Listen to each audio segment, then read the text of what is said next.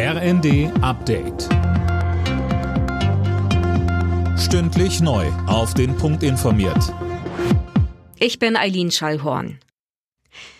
Die EU-Länder haben sich nicht auf einen Gaspreisdeckel einigen können. Eine Mehrheit der Länder sei zwar für die Preisobergrenze, allerdings gibt es unterschiedliche Vorstellungen, so Bundeskanzler Scholz nach dem EU-Gipfel. Jetzt soll die EU-Kommission einen Vorschlag unterbreiten, über den beim nächsten Treffen beraten werden soll. Zum russischen Angriffskrieg auf die Ukraine hat Bundeskanzler Scholz gesagt, Europa steht geschlossen zusammen.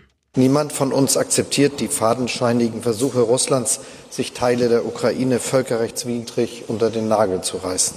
Das Ergebnis dieser Scheinreferenten sind für uns null und nichtig. Der Bundesrat hat grünes Licht für die Mehrwertsteuersenkung auf Gas und Fernwärme gegeben. Damit gilt der reduzierte Steuersatz von 7 statt 19 Prozent. Das gilt rückwirkend zum 1. Oktober bis Ende März 2024. Die deutsche Abteilung der Menschenrechtsorganisation Memorial sieht den Friedensnobelpreis als Preis gegen den Kreml. Die Aufmerksamkeit wird Putin ärgern, sagte uns Vorstandsmitglied Sabine Erdmann.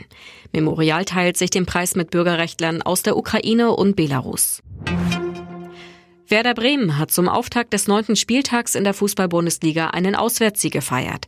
Gegen die TSG Hoffenheim gab es ein 2 zu 1. Für Werder Bremen war das der zweite Sieg in Folge. Für Hoffenheim die erste Heimpleite unter Trainer Breitenreiter. Die Fußballnationalmannschaft der Frauen hat sich am Abend in einem Testspiel mit 2 zu 1 gegen Frankreich durchgesetzt. Die Wiederauflage des EM-Halbfinals galt als erster Test für die WM im kommenden Jahr. Die beiden deutschen Treffer erzielte Kapitänin Alexandra Popp. Alle Nachrichten auf rnd.de